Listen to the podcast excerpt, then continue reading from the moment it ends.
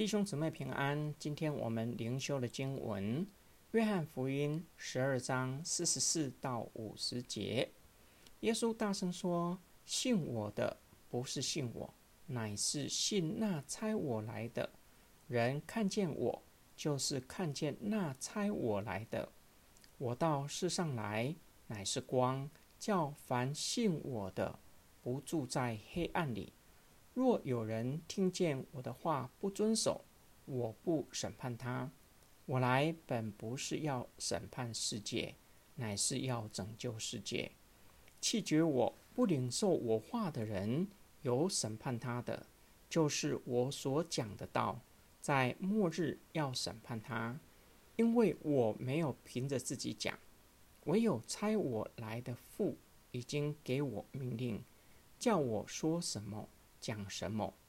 我也知道他的命令就是永生，故此我所讲的话正是照着父对我所说的。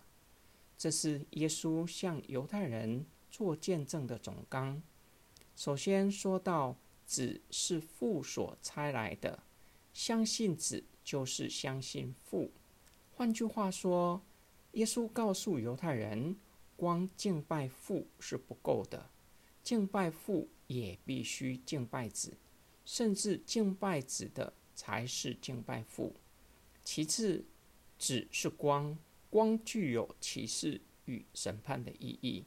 凡相信子的，就不住在黑暗里，只能够来认识真理，并且遵行主的话。然而，若是不相信子的，那人将要面对末日的审判。耶稣说明，他道成肉身的目的是要拯救，不是为了审判。然而，当他再来的时候，就要进行审判。他向世人所传讲的信息，将要成为审判的证据，因为那是从父而来的。第三，子是生命的源头，相信的人就可以得着永恒的生命。今天我们的默想跟祷告，耶稣最后向犹太人所说的话，对我们是相当重要的信息。耶稣表明他是世上的光，相信他的人就不在黑暗里。当一个人心里的灯昏暗，整个人就失去掉方向，找不着人生的方向，只能够在黑暗里摸索。